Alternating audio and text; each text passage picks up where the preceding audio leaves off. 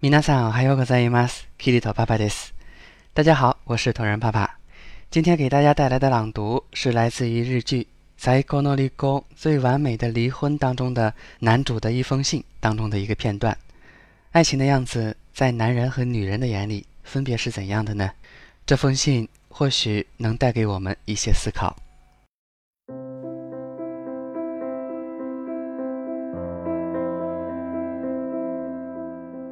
星野由香様。暦の上に春は立ちながら厳しい寒さが続いておりますがいかがお過ごしですか？風邪などひいていませんか？霜焼けなどしていませんか？突然の手紙ごめんなさい。まだまだ寒く長い夜のついでに目を通していただければ幸いです。まず我が家に暮らして3年目を迎える2匹の猫に関してお知らせします。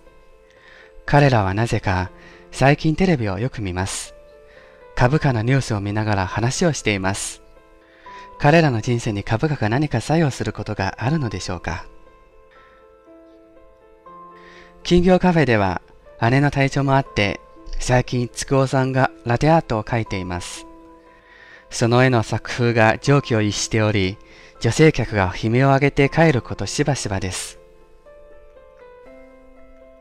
上原さんに紹介されて、先日ついに河合さんと対面しました。